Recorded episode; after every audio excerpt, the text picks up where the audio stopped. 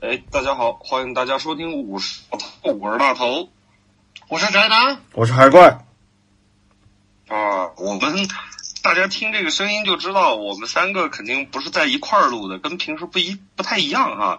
这次呢，我们录音的方式呢比较特别，是在这个线上啊，给大家这个做这个一期这个特别节目。对，因为疫情期间 嘛。咱们这期节目呢，对疫情期间，我们还是避免接触，避免出家门，避免这个感染，避免聚众啊，国家造成任何的，对，不不配合国家嘛，麻烦。嗯啊，但是节目还是得录啊。誓死不拖更啊，我们是。死不拖更啊，我们是。啊，对，那这次节目的话比较特殊，我们三个呢都会一人聊一部这个灾难型电影哈。啊，对，当然这个比较特殊，那我这边就先来吧。应景啊，主要是应一下景啊。这个呃，应应景啊，这个寻求点刺激啊，可以让我们加深记忆，可以让我们变得聪明的。那今天晚上我们就让大家变得智慧无比啊。那呃，由我这边先来吧，两位哥。那个我这边给大家带来的是一部这个比较特殊的电影，就是这个《僵尸世界大战》。那往期听我们节目的朋友都知道，大头我呢胆儿特别小。然后曾经有一段时间呢，有也是有这个呃比较有趣的经历啊，就是在这个电影院看恐怖片，把我一个哥们儿啊，就他坐我旁边，吓得喷爆米花，导致当时整个剧情到最恐怖的时候，一个电影院都在笑。然后从那个时候以后，就是没有任何人敢跟大头我一起看恐怖片的，为什么呢？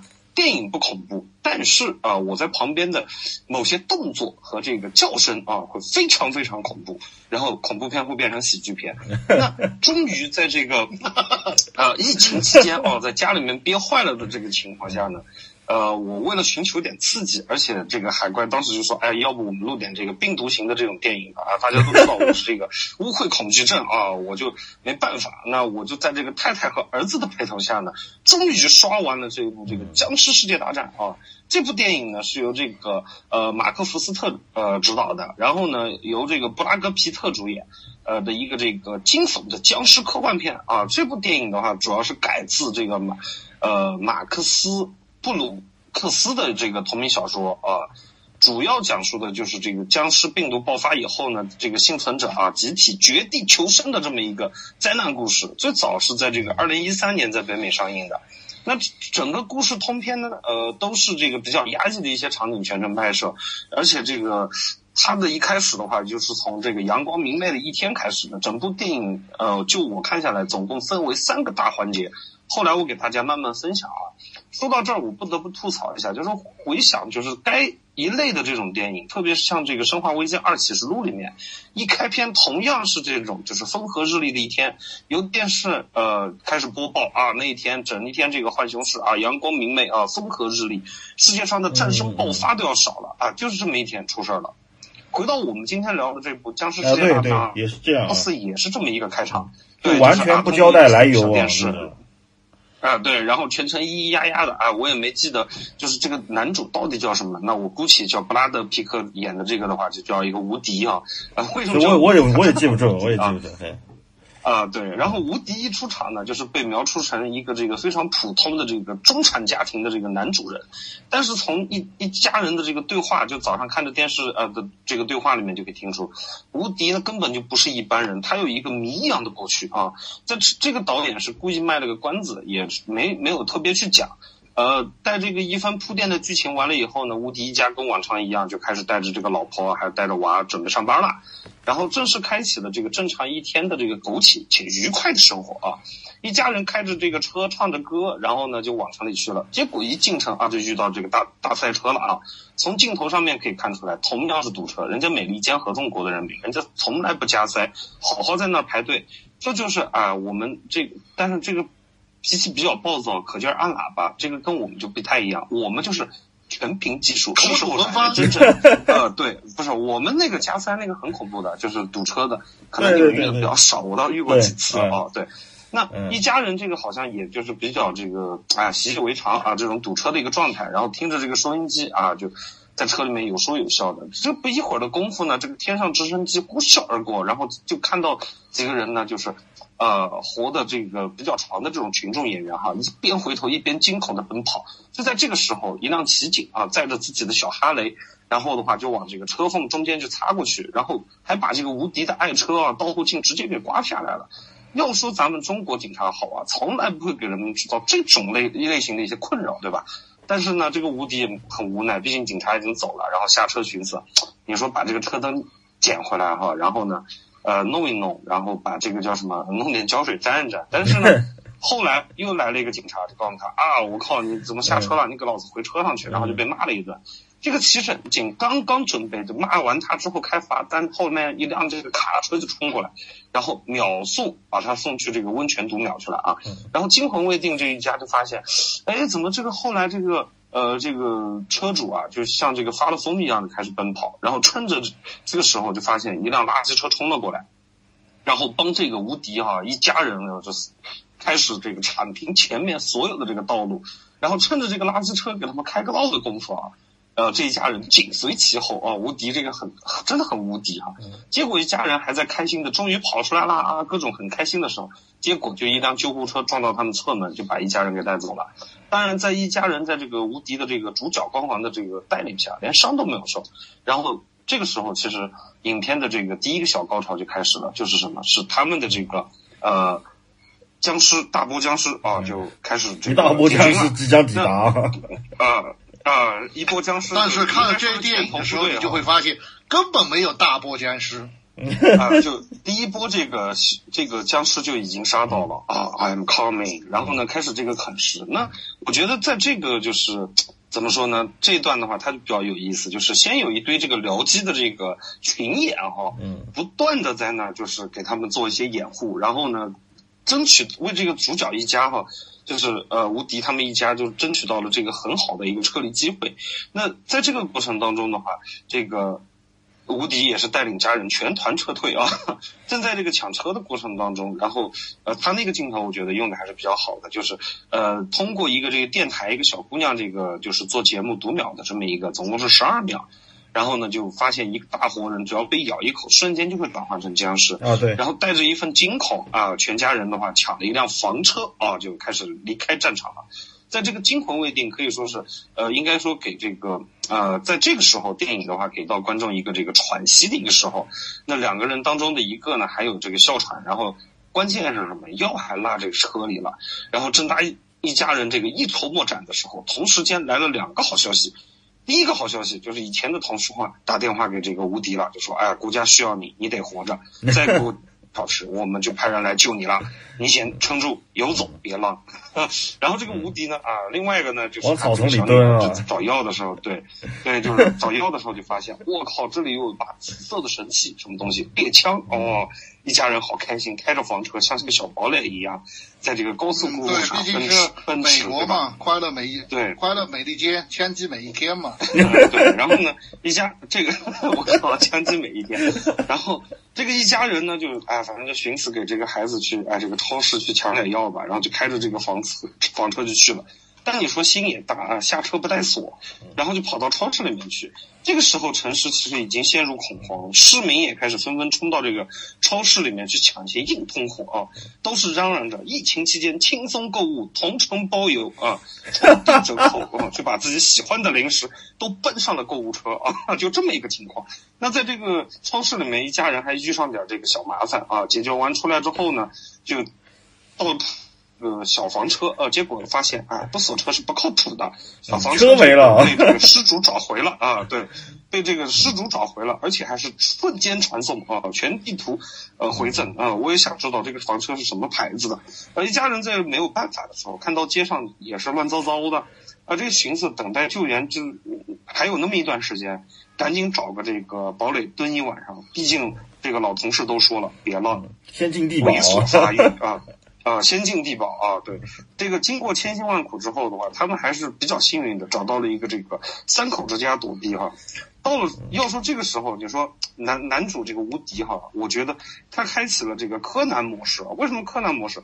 我发现他只要走到哪里啊，这个僵尸就走闹到哪里的这种独特光环啊。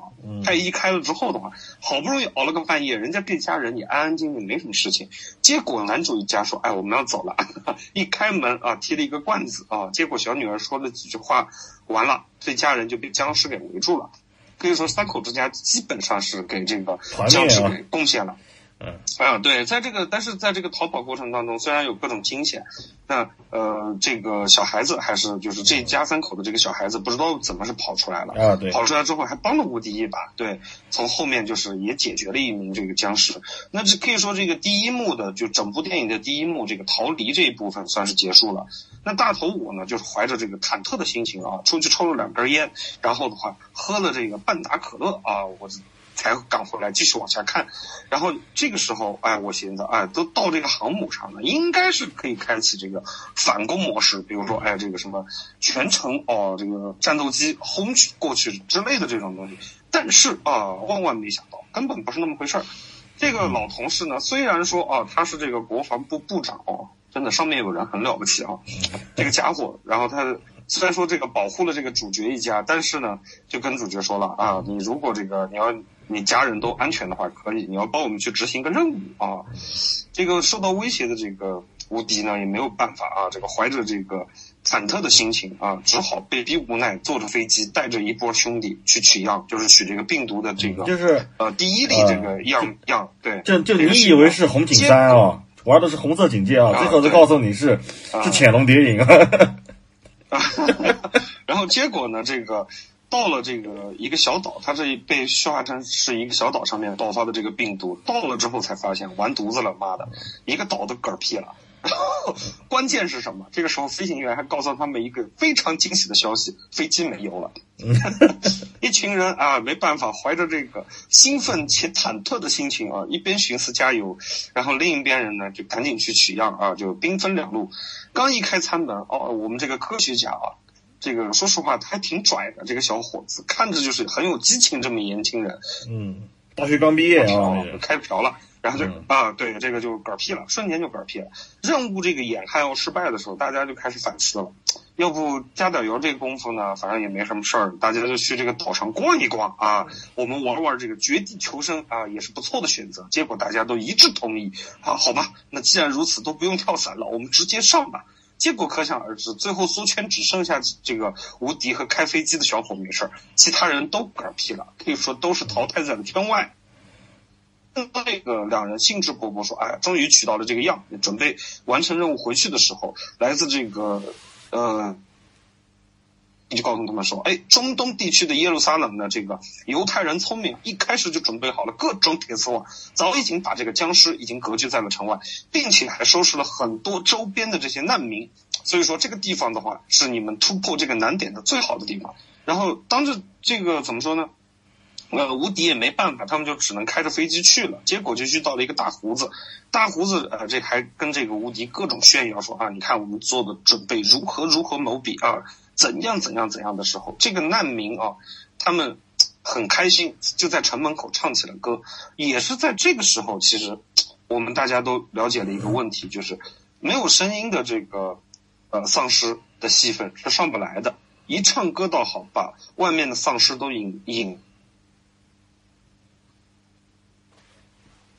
个个堪比刘翔，大喊着：“唱歌不带我，我就带你走，是吧？”然后自己垫着各种人塔就开始翻这个城墙了。结果这个可谓是一下炸开了锅。美团外卖，你的订单到了，然后的话，丧尸就开始不断的开始在这个城里面就开始爆发，然后瞬间的话，这个可以说城内就变成了一个这个绞肉机，一个屠宰场。很多很多的人就开始变成了这个丧尸，然后开始不断的繁殖。也是在这个逃跑的过程当中，就是无敌就开始发现一个细节，就是人群当中总有那么一两个人，就是看起来身体特别瘦弱，有点皮包骨那么一波人的话，丧尸丧尸都懒得去咬他们，他就发现我操，这是怎么搞的？这是什么什么奇葩操作？但是经过一波这个啊，对，就是挑食嘛。然后经过一波这个士兵的这个帮助啊，无敌成功的带着一个这个光头小妹啊跑到了机场。结果因为这个本能反应啊，本来在这儿等他的这个之前的那个飞行员啊，自己已经驾驶自己的这个军用飞机，已经开着跑着撒丫子了。然后这个时候，几个哥们儿没办法，就扮演起了这个劫持民用航班的这事儿。然后呢，就成功上了一个这个呃正在起飞的一架这个民用航班啊。然后你说这个上上这个飞机了啊，我寻思啊，在天空中这个时候应该是安全的。结果啊，万万没想到，在这个飞机，这个是应该是一个七四七以上的那种两层的那种大飞机啊，在这个后后半段啊，在这个厕所里面就藏了一个僵尸。结果啊，整一飞机，我就说嘛，一开始这这个无敌绝对是带着这个丧尸丧尸这个丧尸吸引光环啊，整个飞机全部沦陷，丧尸就从后面一点点的开始扑上来。结果我觉得这个这个剧情到这里其实还是比较扯的。这家伙是怎么先上来的？这是第一个问题。第二个问题，这这其实是个硬伤啊。对，这个是一个 bug，就是根本没有任何人。而且的话，如果是第一个发现这种僵尸的话，他们前面两个这个步兵他们是带有枪支的，那直接不去解决掉的话，也不至于就是闹到一飞机都变成僵尸这种这种情况。对，这部电影他一开始说十二秒变僵尸这个事儿嘛。就十二秒，你是绝对过不了安检的，你上不了飞机。呃，对，对，这个就是一个问题，是一个一个 bug 硬伤，那可以说是完全为后面剧情做铺垫。那就是这么一个僵尸哥们儿哈，就整把整个这个飞机上面的人全部给这个砍光了。然后在这个时候的话，说实话，我觉得就只剩下这个无敌和这个短发妹哈这两个人。那在一波这个僵尸扑上来的时候，无敌开启了自己的大招，吃我一颗香蕉巴拉啊，就把飞机炸了个洞。呃，大家都知道这个空中的气压非常大啊，僵尸就因为这个没有系安全带，然后全部被这个气压给整出飞机了。但是这个时候也提醒我们，坐飞机一定要系安全带。更猛的来了啊，飞机在这个。他们两个人的这个神操作之下呢，还是成功的，嗯，发生了空难啊。然后发生空难之后呢，因为为什么我一开始，对我为什么一开始我就叫这个布拉克皮特演的这个角色叫无敌？你想空难，空难他们没死，我靠什为什么叫无敌？就是因为他永远都是在那个人群里面哈屹立不倒，而且你说飞机都成渣了，就不讲道理啊，腰上。啊，对，就根本不讲道理，就被顶穿了一个孔。然后呢，光头妹估关键也没死。哦，就就导演说你俩不能死啊，这你们俩戏份没杀清啊。对。然后呢，这个立马这个光头妹对，这个很牛逼啊。然后光头妹啊，开外挂啊，你说这个是还还是断过一只手的光头妹啊？啊，对。就带着他被咬了以后中了一刀的这个，对他被咬了以后，就布拉德皮特就直接二话不说给了他一刀嘛，把手给砍了啊，就砍了他的手啊，对，以后我愿意做你的手是吧？然后这个他们两个就立马就带着无极哥就双宿双飞啊，逃命去了。正当这个经历空难之后，也是结束了整个电影的这个第二幕，就是寻找刺激啊，我把它取名叫。然后两个人来到了这个一个研究所啊，实在撑不住了，然后晕倒在这个大门口，被一群书呆子给捡了。然后当布拉格皮特这个呃无敌哥啊醒过来之后的话，就发现其实这个研究所一直在研究这个病毒。可是呢，不幸的是在研究过程当中啊，我们这个研究人员的一个失误啊，从内部感染了这个僵尸病毒，然后呢开始把整个就是说白了就是愿意干事儿的在那整疫苗库的这些哥们儿全变成僵尸了。然后唯一剩下那几个就是跑得快的，要么就是去上班摸鱼的啊，幸免于难啊。啊，那这波人呢，就告诉他们说啊，就是，呃，大家开始交流经验了啊。布拉克皮特这边就跟跟他们说了，说啊，僵尸不咬这个怎么说呢？呃，有病的或者瘦弱的。然后那边就告诉他们，僵尸会这个怎么说呢？它是靠这个牙齿来传播病毒。再一个呢，是声音会吸引这个僵尸啊。就这种两边一交流，就发现哦，僵尸晚上还睡觉，哎，有意思了吧？然后。找到这个游戏 bug 之后的话，无敌无敌啊！这个人民币玩家哈，或者是可以说他是 GM，就带着我们的这个装备，呃，已经爆满的这么一波，就是一个这个超级书呆子和这个我们的这个光头短发妹啊，就开始就，呃，走上了一条这个寻找我们传奇副本三人传奇副本的这个任务了啊，就开始下副本了。到了这个也是可以说是整部电影最精彩的部分啊！这个男主无敌给自己注射了一针这个，呃，禽流感加 SARS 的这个病毒以后呢，僵尸基本上看到他是根本不想咬。无敌在这个时候其实也成功的把这个研究所这个呃病毒还有病原体，包括疫苗都带了出来。呃，影片到这里呢也是接近了一个尾声。要说这部电影呢，我觉得挺颠覆三观的。首先是这个里面的这个僵尸不是像那个《生化危机》或者是像那个以前我们所了解的一些这个僵尸电影啊，就是搁那儿慢慢移动各种。对他，我给你的这个就是他以前那种僵尸，他是给你这个很充分啊，不就不是他以前那种僵尸，他是什么？他给你一个很充分的那种时间去瞄他的头，包括那个行尸走肉啊等等这些。就是你，你有很充足的时间去瞄准，但是这个里面的，我觉得个个都是博尔特，个个都是刘翔。对，对，这部里面的那个僵尸呢，其实更像那个《求生之路》里面的那种跑的特别快，反正就是一个字儿猛。对，不单是快，就是如潮水一般啊。这里面的僵尸不单是快，就他的行为其实已经不是人类行为了。就你可以看里面很多很多镜头，他那些僵尸用脑袋去砸那个车窗什么的，对吧？就很猛啊！对，就已经是可以说这个强化版啊。对，这个已经是就是应该怎么说呢？除了强化版，还是这个得了狂犬病的僵尸啊，这么一波僵尸。这个电影呢，反正我觉得整一部最大的 bug，首先就是这个僵尸挑嘴这个问题。你你说这个好不好吃的，人家不碰，对吧？生病的人家也不碰。然后我。这里说一句，你说蝙蝠长成那个样子，这些人是怎么想的？人家天天发着四十多度的高烧，然后自己身体里面封印着一百多种病毒，然后跑到深山里面还是洞穴里面，为了不给你找到，然后故意还长成了那个不好吃的样子，这些人是怎么下口的？引发这次的灾难是吧？啊，奇怪。然后这整部电影呢，我觉得这个。整个刺激感哈还是比较可以的，就是啊，作为我个人来说哈，我觉得还是比较刺激的。但是总给人一种就是怎么说呢，记流水账这种这种感觉。就是比起这个二零一六年上映的这个《釜山行》，就是韩国的这部电影哈，我个人觉得可能在釜这个两部电影对比的时候，韩国的这部《釜山行》在整个这个电影的剧情的这个安排，包括它的刺激性，然后还有这个紧张气氛的一个烘托，包括到舒缓。给要肯定是要给观众舒一口气的这种一个舒缓阶段，也处理得非常非常恰到好处。那在各方面吧，可能相比起这一部这个《僵尸世界大战》会更好。那我觉得喜欢的朋友的话，不管这个《僵尸世界大战》也好，还是我们的这个《釜山行》也好。啊，作为大头我来说呢，我都还是比较推荐各位去好好去啊，怎么说去观看一下吧。两部电影都还是不错的啊，这个就是我给大家带来的一个大头版的啊，这个《僵尸世界大战》啊。好，那那这个该海怪或者是这个宅男了吧？说了那么多，对，那就我那就我来吧。这个那个，因为怎么说呢？因为啊，那天和。海呃和海怪和大头嘛，开在那个选在选题的时候呢，就定下这个标题的时候呢，我其实就很慌。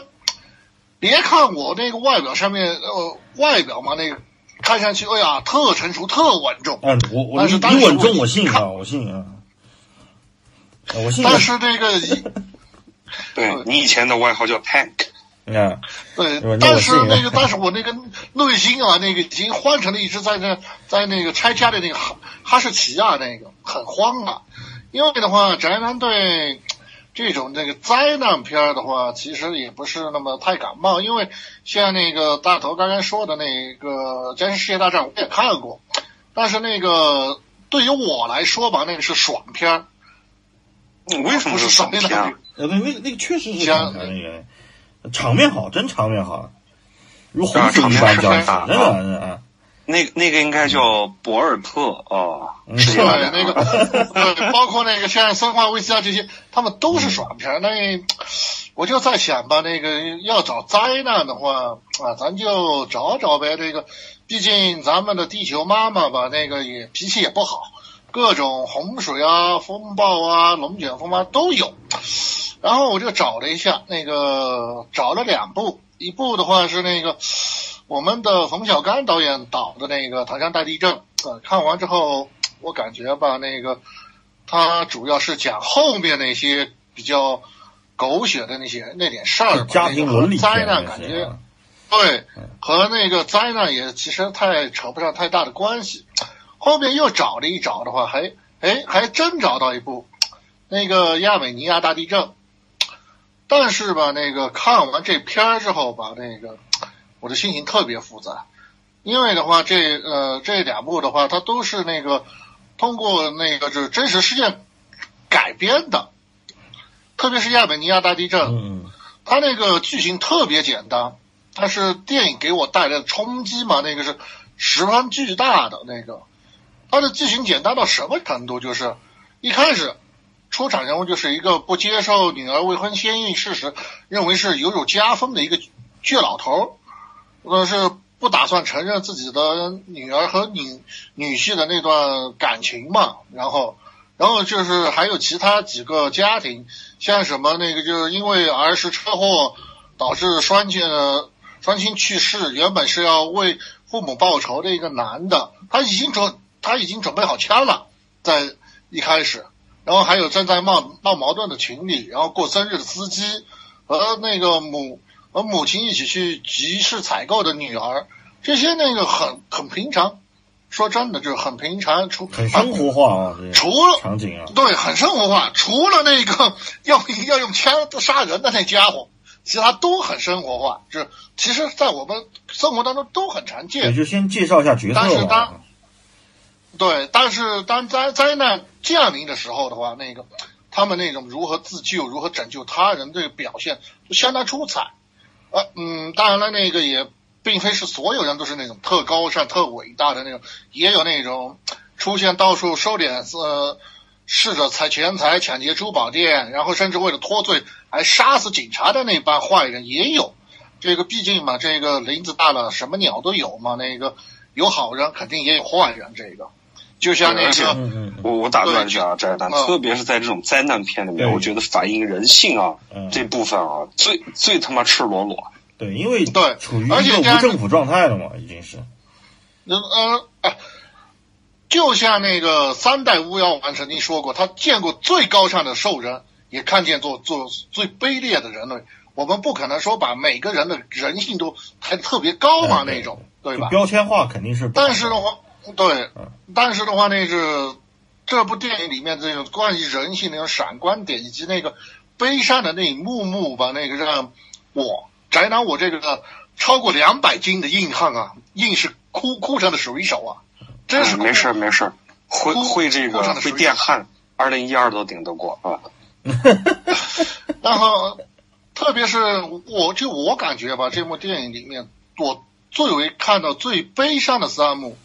第一幕是一个男的，他那是那个他那个和他未婚先孕的妻妻子吧，就是被老丈人轰出来以后呢，他那个妻子已经怀孕了，然后他就带着自己的妻子去医院。灾难来临的时候，他他妻子在他成功的十分幸运的，他们两个人十分幸运的从医院里面逃了出来。但是这男的听见了呼救的声音的时候，在在确保自己妻子安全的时候的话。他冲向了医院去，打算帮助其他人。他从三楼的话找到了一个被困住的小男孩，但是他跑到楼梯那时候，已经楼梯全部垮塌了。你可以看到那个当时那种塌方的那种效果做的特真实。然后的话，他那个只能跑到三楼窗口那儿，看到那个这那男这个小男孩的母亲在下面那个看见自己的孩孩子在那挥手的时候呢，他选择是怎么说？把那个小男孩从三楼丢出去，然后他的母亲接到了男小男孩，就在接到的那一瞬间是，这女的，这那个镜头的话是给了这个女女这个母亲接到了这个孩子之后，镜头再一切换的时候，那个那个男子就直接被垮塌的机件直接掩埋了，就只剩一只手，而这一幕的话，他的那个妻子也看见了，然后。回头的话，就是他的妻子因此早产，但是呢，万幸，真万幸，母子平安，成功的生下了一个婴儿。当然，那个是男是女，他故事也没交代，这个也不好说。然后第二幕是几个人，他们正在那个废墟中清理这种遗体，用皮卡把遗体运走。然后其中一个男的应该就是那个皮卡车司机。这个老司机呢一直在说，昨天是他的生日，他们吃小羊羔肉如何，然后就一直在唱歌，然后在聚会，怎么怎么欢乐，就是当你在这种情况下是大家很沉重的情况下，你说这种话，其他肯定人就有人不满意嘛。那个，然后就有一个人听不下去，就大声的质问道：“就算你呃，就算你在开玩笑，你也要看看场合嘛。”然后被质问的那个司机突然愤怒了，他直接怒吼说：“是你不能阻止我什么时候说笑话，因为这这是我的车。”啊，他这一吼的话，就镇住了其他和他一起。清理废墟的那些其他人，说完那句话以后呢，就给了一个长镜头。这个时候，那那个男人的那种软弱，突然一下子就爆发出来。他回头看了看那些车上那些遗体，低声说道：“因为是他们给我过了最后一个生日。”然后等车上装满了所有的遗体之后，那个男那个男人啊，是一边开车一边痛哭啊，那个。那个感情啊，说白了就是，别说男儿有泪不轻弹，是即使未到杀心处啊，他把他的这亲人的遗体全部找出来以后，要那个拉到其他地方去那个，或或者是掩埋，或者是这个等待政府处理也好，是对吧？对于他来说，这个是这个时候的话，是他最痛苦、最悲伤的一个时候。对，说白了，他在转移自己注意力啊，就为了不让自己崩溃，所以他必须去。说一些其他的事情啊，来转移一下。但是他其实这个方法挺挺好的啊，一般在这个灾难片里面还是都会常常会出现这种啊。对对对。但是，一般这种就是说这个故事或者是看信的啊啊的，都容易杀青。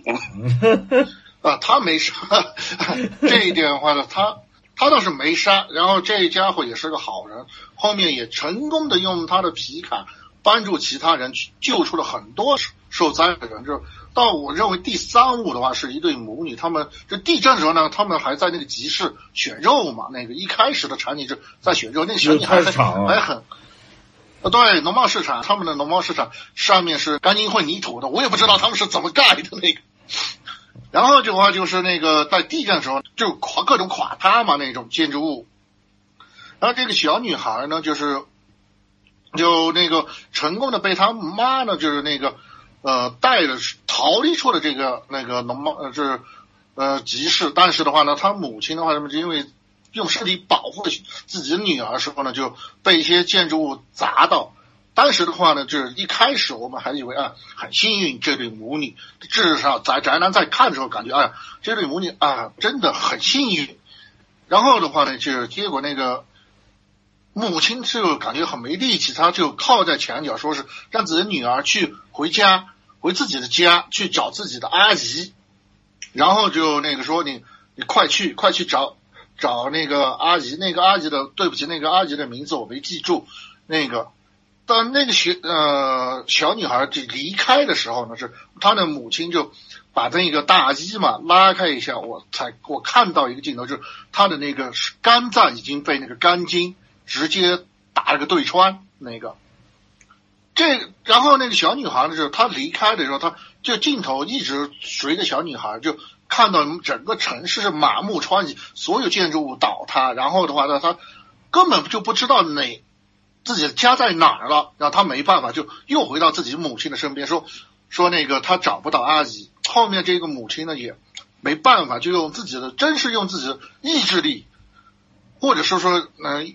或者用我们的话来说，就用根性啊，硬是这样 带他那个慢慢根性，精神离开了那个，对，硬是用自己的精神来那个突破了自己肉体的限制，然后硬是怎么说呢？就带他慢慢的离开了那个垮塌的那些，就是会容易垮塌那些地方，然后找到了一个那个比较安全，呃可能是嗯比较被封嘛。因为亚美尼亚的话是属于那个高加索地区，也是属于那个差不多和俄罗斯有接壤嘛，那个也是大家也知道那边的天气是怎么样的那种。嗯。然后那你那母那母亲就用自己的那就用自己就抱住那个小女孩，用自己的体温来给自己的女儿一点温暖，然后直到。政府救援人员来到以后呢，就他先没有惊醒自己的女儿，然后就先削开自己的伤口给那个政府人员看了以后，然后把自己的女儿拍醒，然后说跟这个阿姨去，他会发发给你面包和那吃的吧，就是意思是他会给你准备一些吃的。然后这小女孩呢，可能也比较饿了，就就和这个政府工作人员离开。然后离开的时候呢，就是他的母亲极已经撑到了极限，然后就开始那个就呃平坦下来，已经是那个撑到了最后。然后这位政府工作人员呢，也是那个安慰这个小女孩，说是你母亲只是在那个睡着了，我们一会儿再来叫醒她。然后就把这个小女孩带走了。这个这三幕的话，其实那个这我看的时候，那个真是那个呃哭成了一个超两百斤的一个一个那个泪人啊，真是那个。当然，这电影的话，感人的地方还有很多。这里呢，就不还有像这个那个我们一开场那个倔老头嘛。他是他那个虽然从那个那个是在地震中，他成功的从自己家里面跑了出，因为他是出来抽烟的时候发发生了地震，他没有受伤，但是自己的妻子被埋在里面。那个倔老头倔到什么情况？他说他那个发他说他要用他自己的双手把自己的妻子救出来，因为他不知道他自己妻子在里面是是生是死嘛。那个倔老头，我们就看到他那个在整部电影里面，他就一直在。把自己的那个就垮塌的房屋的上面的碎片一点一点一点的清开，然后准备清出，呃，清开，然后去寻找自己的妻子。这里的话也是很感动的一个，毕竟这么这种片子嘛，太感动了啊！真的，对，第一个想法就是，看来那句话不假，就是吸烟有害健康啊，但是不是有害自己的，是有害别人的，这个是吧？对对，就就对，那就这种这种，实际上为什么说这种场景很很容易让人感动啊？就实际上他是真的，这导演真的是把人性，当然我相信他有可能是真的，就就在那那场地震当中，可能真的有人干了类似的事情啊，因为他是符合人性的，就是一个人他的本性倔强的话，当他把那种倔强面对到你的时候，就是用来对抗你的时候，你会很不爽，对吧？但是如果他用那种倔强去寻去来拯救你的时候，那同样是人性的一种爆发的，因为他因为他的本性倔强，所以他做什么事情他都是倔强的啊。就一旦他认定了一件事情，因为倔强的另外一面就是他有无比的毅力嘛，对吧？坚持和毅力，对啊，因为而且对，而且那个就是他还在清理那个现废墟和现现场的时候呢，是那对被救的母子来到他的面前，说是哎呀。我想那个，我十分感谢你。我见到了你的女婿和你的女儿。倔老头的嘛，一直因为那个自己的女儿未婚先孕，然后就耿耿于怀嘛。他就说那个懦夫是不是逃跑了？那个母亲的话就说那个不，他是真正的英雄，他救了我的儿子，但是的话他牺牲了。然后就是按因为呃不好意思，因为这部是那个俄文片呢，他那个翻小小语种翻译的话也可能有问题。我看字幕上面说是他那个，请允许我亲吻你的那个斜呃斜面，因为他是他给了我儿子第二次生命这种感觉。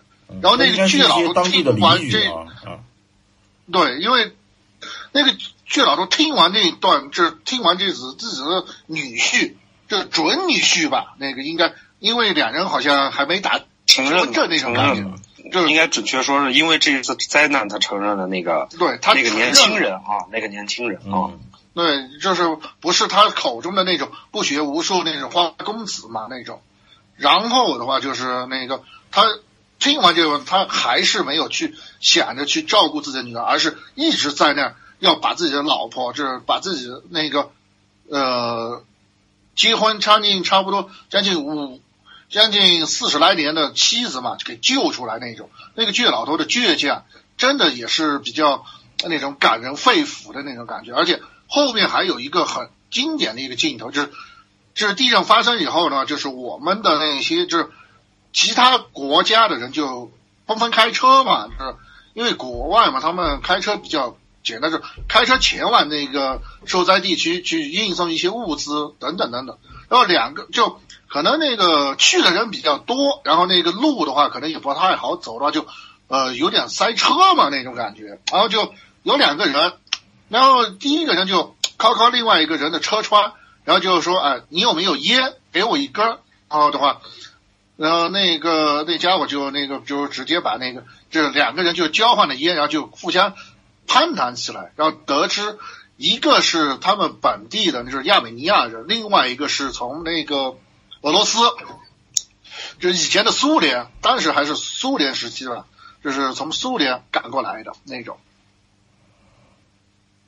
然后另外一个比较好的点是什么？是他们这我们开场不是说那个男的吧，是准备了一枪要去给自己那个父母报仇嘛？嗯，但是的话，他最后放弃了。他为什么放弃了？不是没认死，那个仇人根本没根本没上，那个就是最后在和歹徒搏斗的时候，可能擦上了一点手。那个那男的话活活一直在活蹦乱跳，他为什么没有下手？他是看到了那个男的在，那个男的是一直在抢救拯就拯救其他人嘛。他面对这种这种灾难的情况下，他放弃了自己的私仇，而去和这个男的一起去拯救其他人那种。所以说，这个人性人性方面还是体现的比较好的啊。对，那个就用我的话来说，就是这幕人性，这部电影的人性的光辉啊，那个闪烁的啊，那个完全是闪亮的，闪瞎了我的那二十四氪金的狗眼啊。然后的话，那个。然后我看这部电影看完之后是那个那个风里面是带着砖头啊，那个扑扑面这对我是扑面而来，直接把我那个那个眼睛不是进沙是进砖头啊，那个眼泪是止不住啊，一开始这那几段的时候啊那种感觉，当然那个也是比较好的，而且他那个后面的话，他那个就是当时就是在呃后面的那个彩也不是彩蛋了。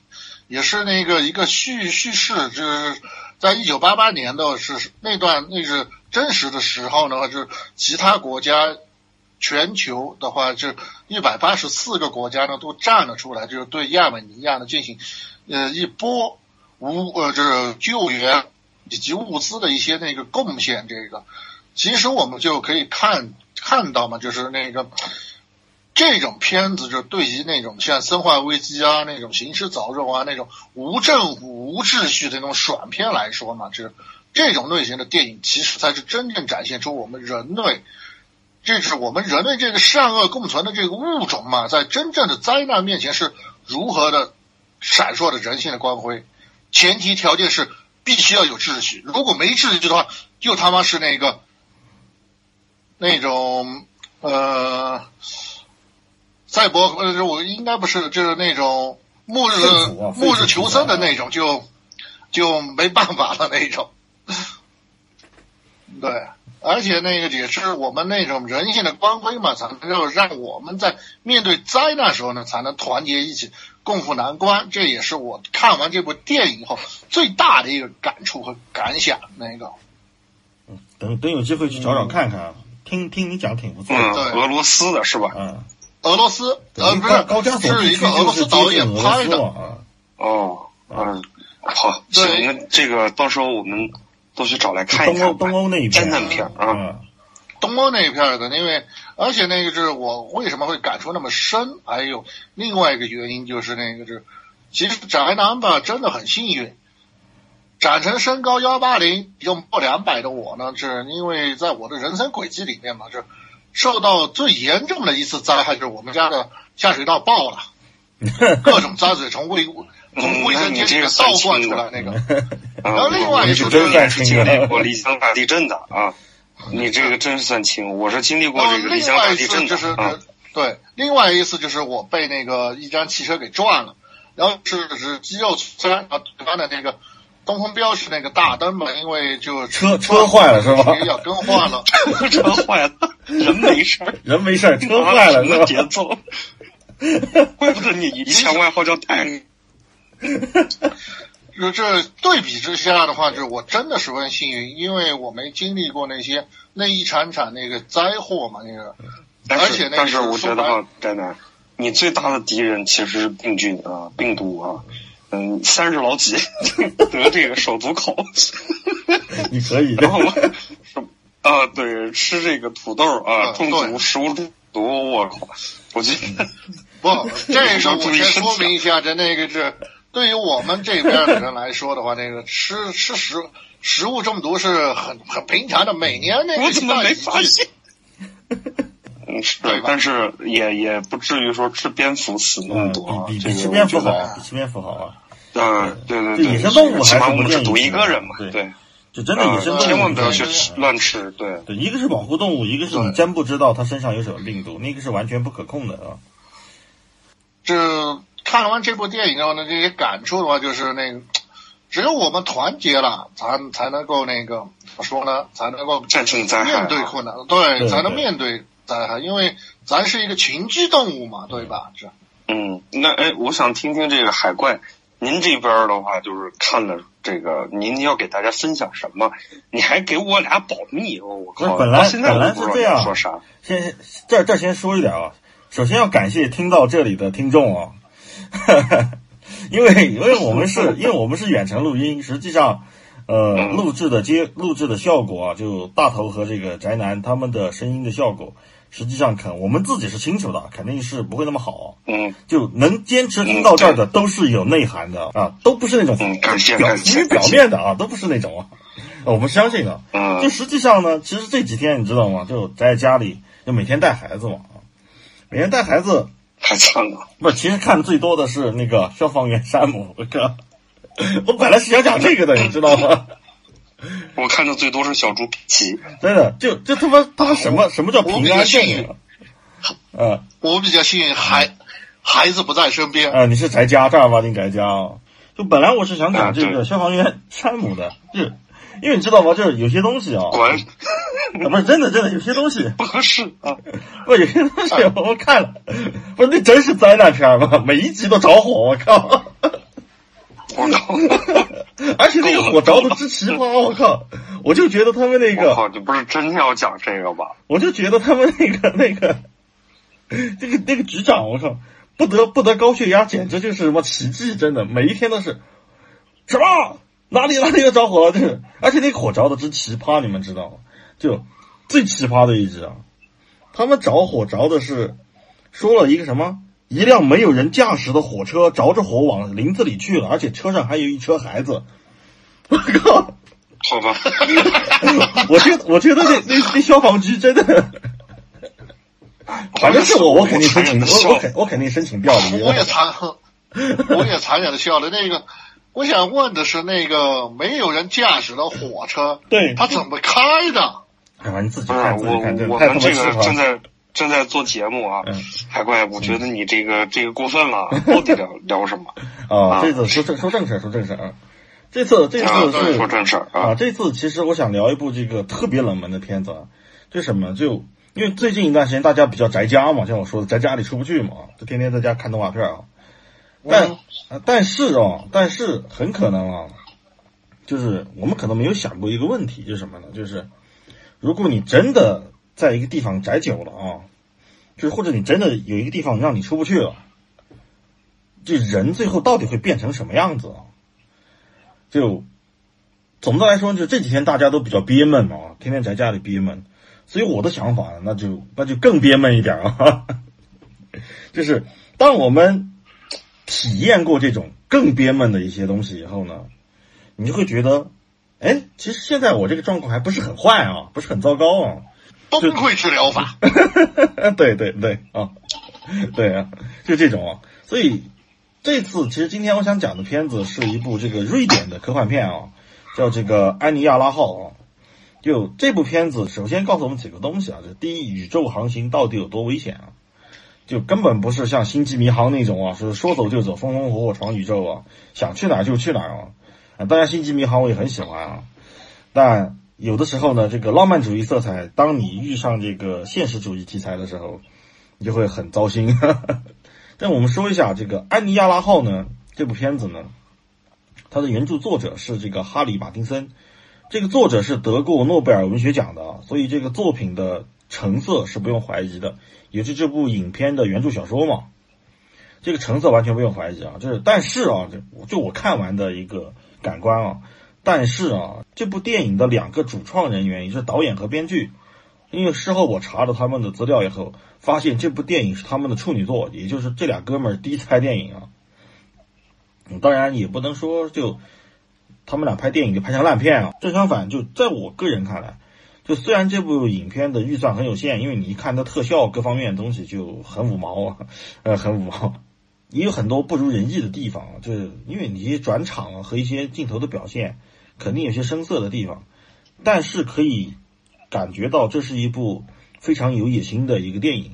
就为什么这么说呢？就是在正式聊之前，我得先做个预告，因为我担心有人听完我们这期节目啊去找来看啊，所以我就提前提个醒。因为说实话，这个片子实在太冷门，我找了很久很久啊，就找了很久很久，甚至字幕都找不到，我拿翻译机就凑合着看的啊，所以可能有一些这个可能翻译的，也就是我说的内容也不是太准确啊，有大佬就就不要吐槽了，大佬听到就不要吐槽啊，那么。我是担心，就是很多观众费了老劲找来看以后，发现根本不是那么回事儿，然后在评论区骂娘，所以在这先提个醒啊，因为这不是那种好莱坞式的那种科幻啊，就是把一个什么动作片或者悬疑片披一个科幻外衣，然后就就当成科幻来拍的，这是一部科幻文艺片啊。那么就像我们之前说的，这个原著作者他是诺奖得主呢，首先作品本身的文学性和对人性的思考深度是绝对有保证的，这点毋庸置疑。但问题在于，这种文学性过深以后，它会导致一个结果，那就是这个电影的节奏非常慢。你其实如果有看过文艺片的，都会都会有这个感觉啊，都有这感觉，就是它的节奏会很慢，不像商业片节奏很快，然后内容很充实。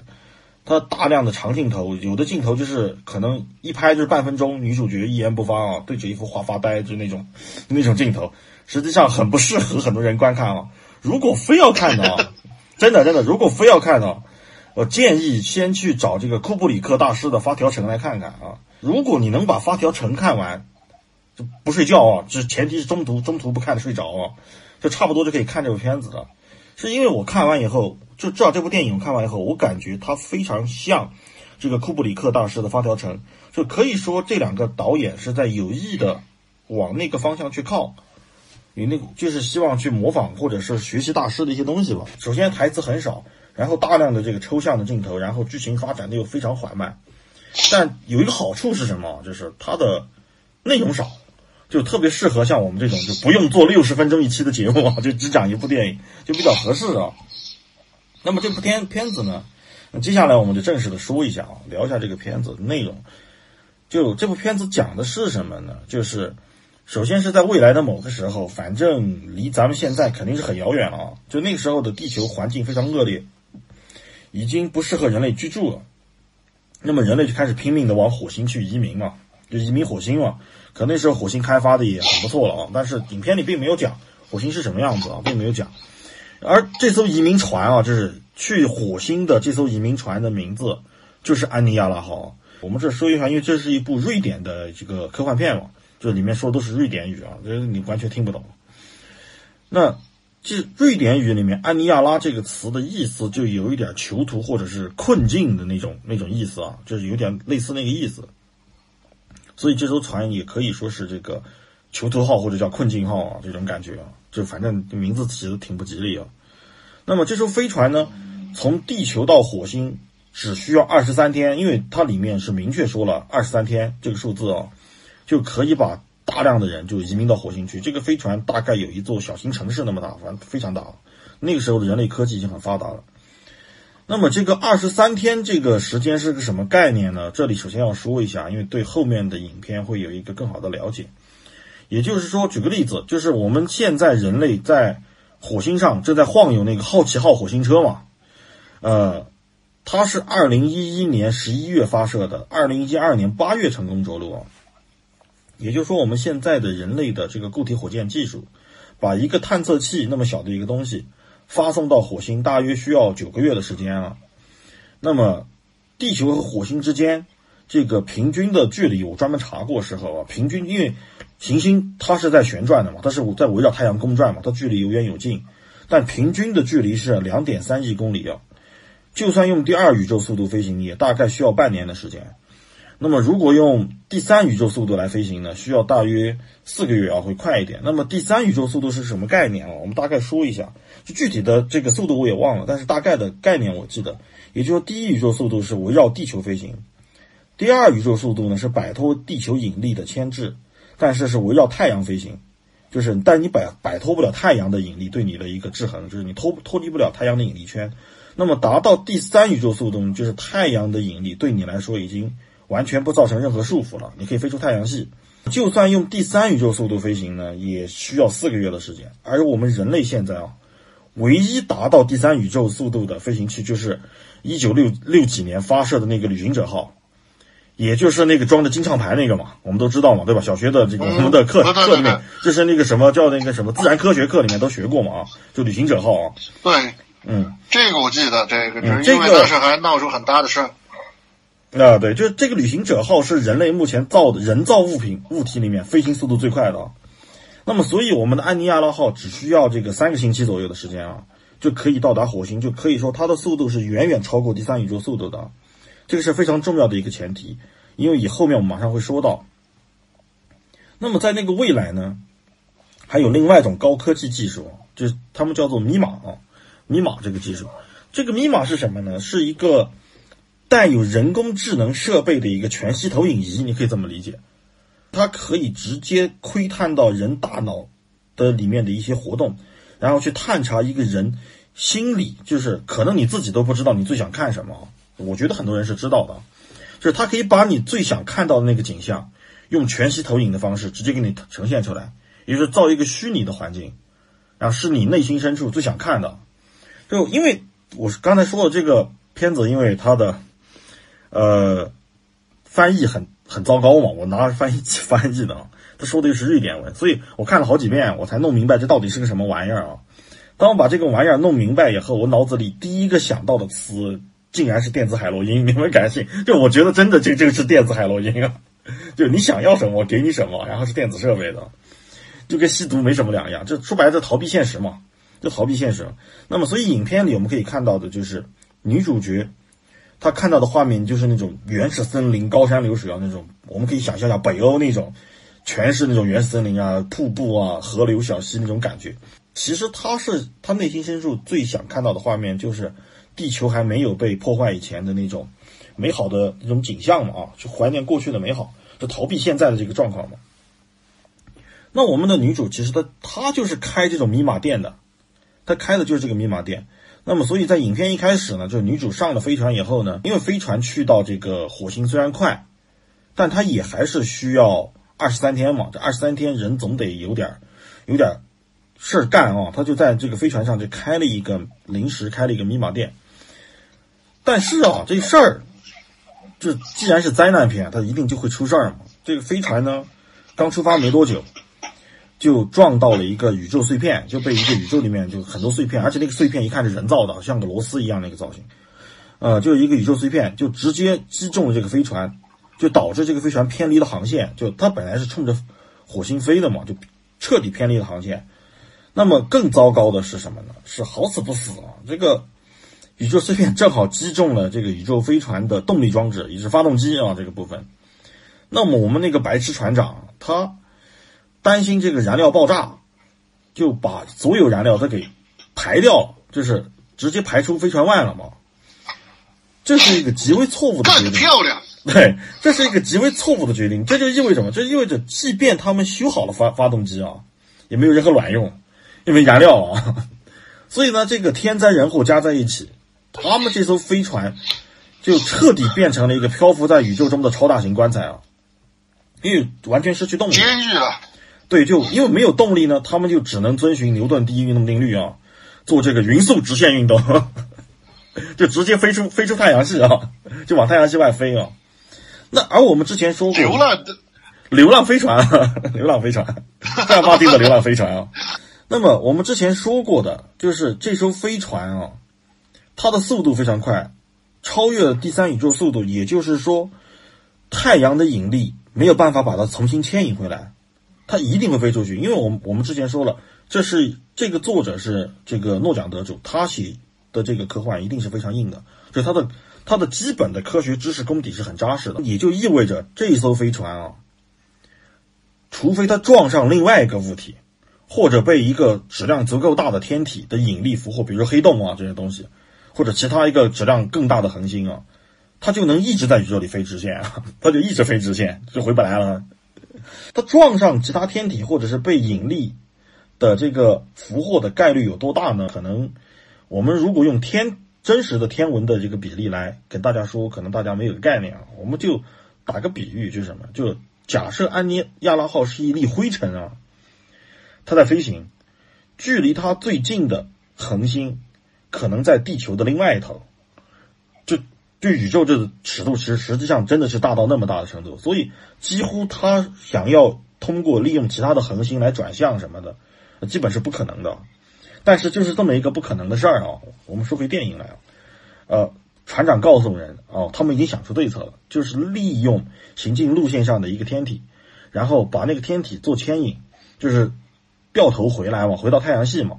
但是啊，这个时间可能需要两年，也就是说，他们以他们现在的速度飞到那个天体那儿，大概需要两年时间，大概需要两年时间。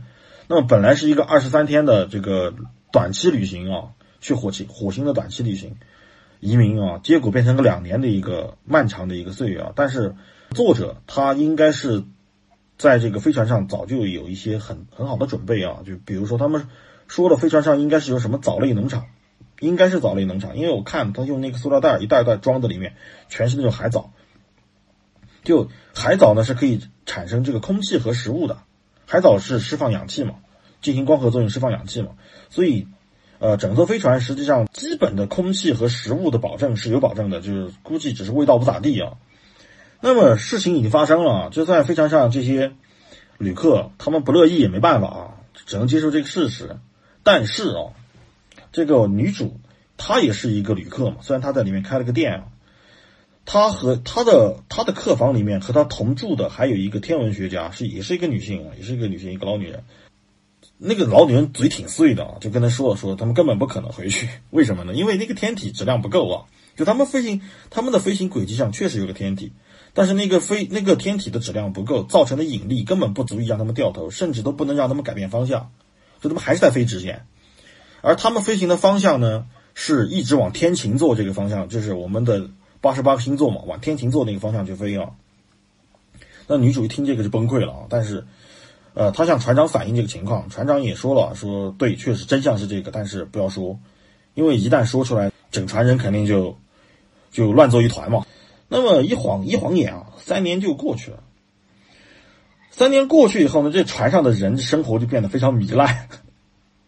文艺片嘛，我们可以理解啊，包括女主在内啊，都特别糜烂。对对对，这个知道啊，就特别迷烂啊。这个大家自己有有有有找到自己去看啊，我就不在这描述了，不然会下降。啊，那么 我比较感兴趣。呃，对，反正特别是那文艺片，文艺片，我们还是说一下啊，这个是文艺片，艺术啊，这是艺术，文艺片，艺术，艺术啊，凌驾于一切啊，对，那个是艺术啊，我们还是要用艺术的眼光去看待它啊。但是呢，因为在宇宙里太寂寞，因为你打开窗户一看，周围除了漆黑一片嘛，就是除了宇宙什么都没有啊。所以呢，这个女主就在这个，她之前不是开了个密码厅嘛。哎，这个时候生意就变得特别火爆啊！这个是密码厅生意变得特别火爆呢。但是啊，这你我们知道嘛，这个人在这个寂空虚、寂寞、冷的时候，就需要一些东西来麻痹自己啊。那么，但是这个机器受不了了，这人工智能快崩溃了，因为它太过于频繁的接触人类的大脑了。人工智能就知道了一件事情，就是地球会毁灭，而人工智能无法接受这个事实。那么女主实际上一开始是发现了这个问题，就去找舰长去汇报啊，但舰长不允许，舰长说不允许啊，就因为那个字幕比较乱啊，我一看的也不是太清楚，反正就是不允许啊，就是继续干。结果啊，结果这个人工智能他自杀了，你知道吗？就就老子不干了啊，就太悲伤，就因为他看他每天看到都是人人内心深处最绝望的那些东西嘛啊。对，就就自杀了。每天给你们给你们生成这种龌龊的东西，我我都变得龌龊了，我不干了。对对对，所以人工智能真是做的也太极端了啊！这个对啊，那么人工智能一死呢，就就相当于你想看，在这样一个极端环境下，就把为什么我说的是毒品？因为我我觉得作者在这里就是把这个东西影射成毒品了。所以你想看，人在那么绝望的一个环境下。他们只能用一些东西来麻痹自己，逃避现实嘛。而这个毒品供应链断了，啊，后果就很严重，就于是各种流言蜚语就开始出现。那么总之呢，就是攻击女主说啊，她半夜偷偷一个人霸占这个密码啊，导致的这个密码这个工作量过大，就自我毁灭啊，怎么怎么样。这个事儿闹得挺大的，事儿闹挺大呢。这个女主和另外一个女船员啊，是女性船员啊，就被抓起来了。为什么呢？这里说一下，我们女主其实像是个跨性别恋者，说通俗一点，就男女通吃啊，就男女通吃的这种。呃，那个，嗯，这个不错，这个不错啊。那个女船员呢，呃，之所以被抓呢，就是因为挺她嘛，就帮她出头嘛啊。啊，这个大家自己体会去啊，自己体会啊。结果他们俩一起被抓了。那时间一晃又过了一年，就到了第四年了。因为这个宇宙中太寂寞也太混乱，就导致整个飞船最后就，嗯，相当于它是个小社会嘛。结果这个小社会就崩溃了，小社会就整个就崩溃了。崩溃以后就特别混乱，然后人人人手也严重不足。那么这个时候呢，船长又把他们俩给放出来了。放出来以后呢，就相当于缺人手嘛，就借女主的这个视角，就看见这个飞船上已经混乱不堪，有些人开始自杀啊，就有人不盖着白布就扔在走走道里，一看就。就反正有自杀的，当然肯定也有人疯狂了以后开始杀别人了啊，反正就开始死人了。而且呢，最糟糕的是什么？这个飞船上出现了邪教，就是可以理解，就是这个作者其实我觉得对人性的探讨是挺深刻的啊。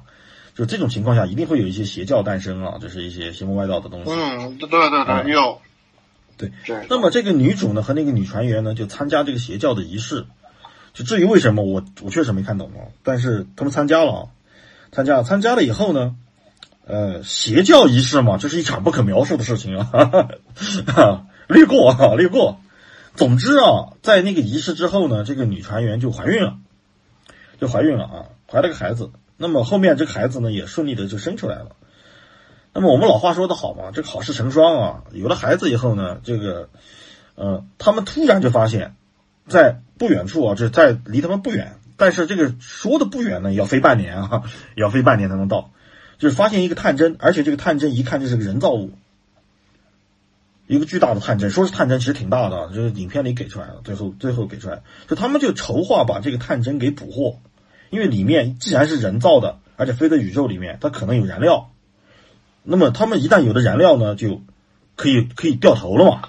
因为这个那么多年，修改路线嘛，对对，就可以回去了嘛。说白就可以回去嘛。其实，因为他们速度很快，在宇宙里面，只要你保持这个速度，哪个哪你都能飞到。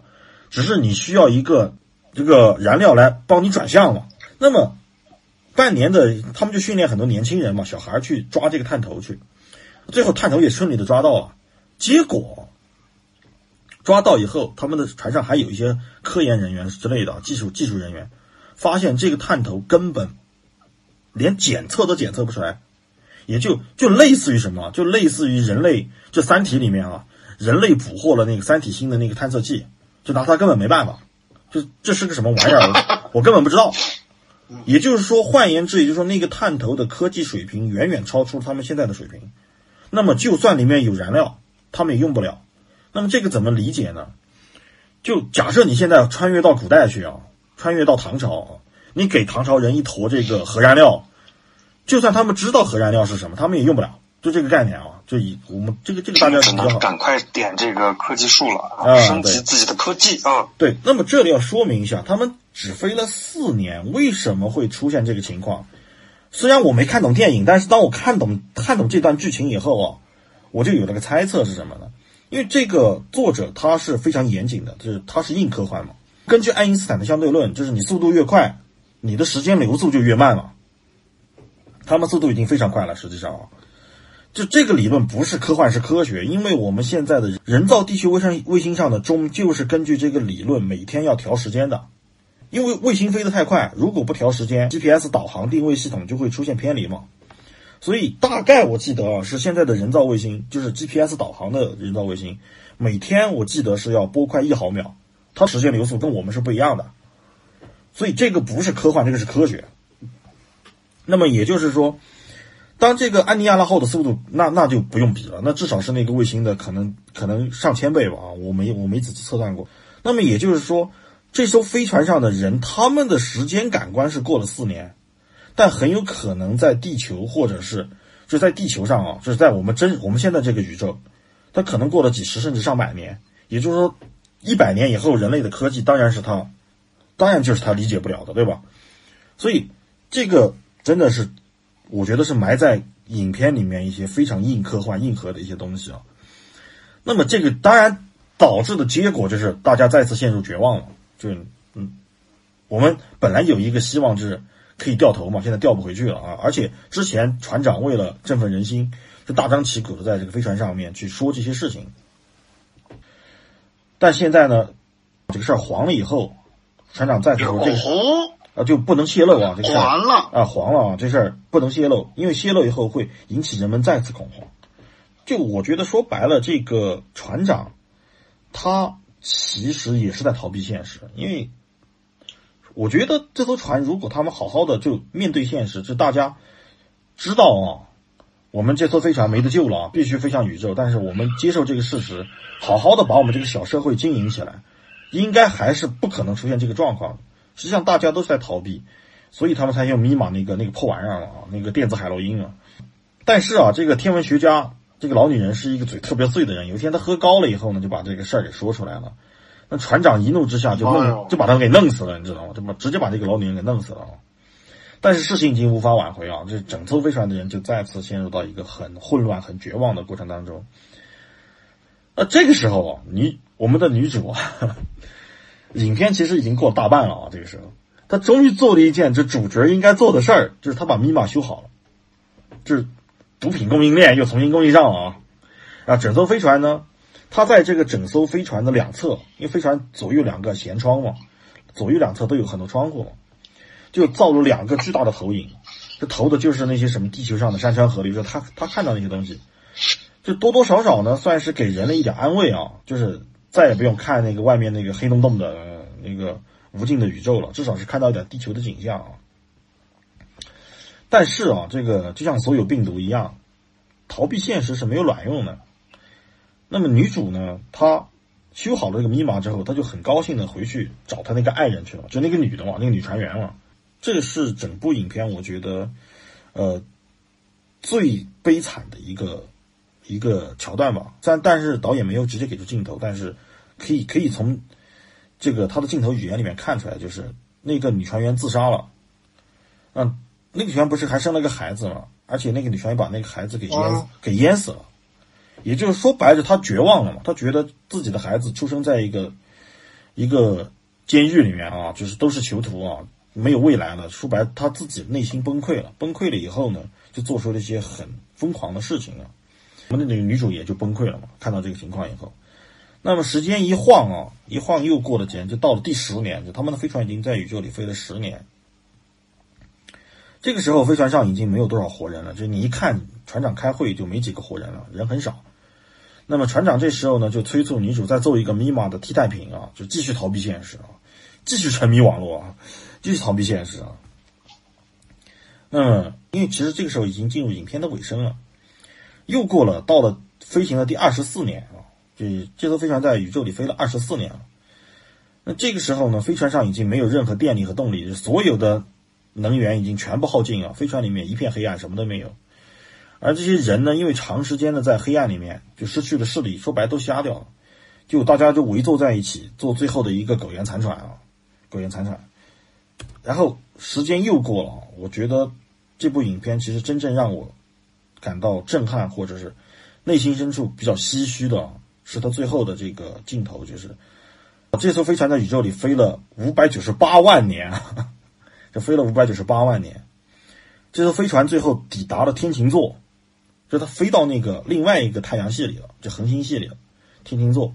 那这个时候呢，电影里给了一个非常悲凉的镜头，就什么？这飞船里已经什么都没有了。就只有，就是连重力都没有了，因为在宇宙里实际上是失重的嘛。之前是靠飞船内仅存的一点能能源去造一些人造重力的。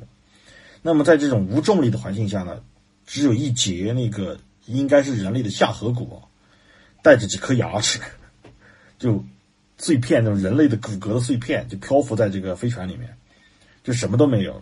而这个时候，为什么说它唏嘘啊？这个时候，飞船飞到了一个和现在我们这个住的这个地球非常像的一个星球，也就是说，这艘飞船最后飞到了一个类地行星，你知道吗？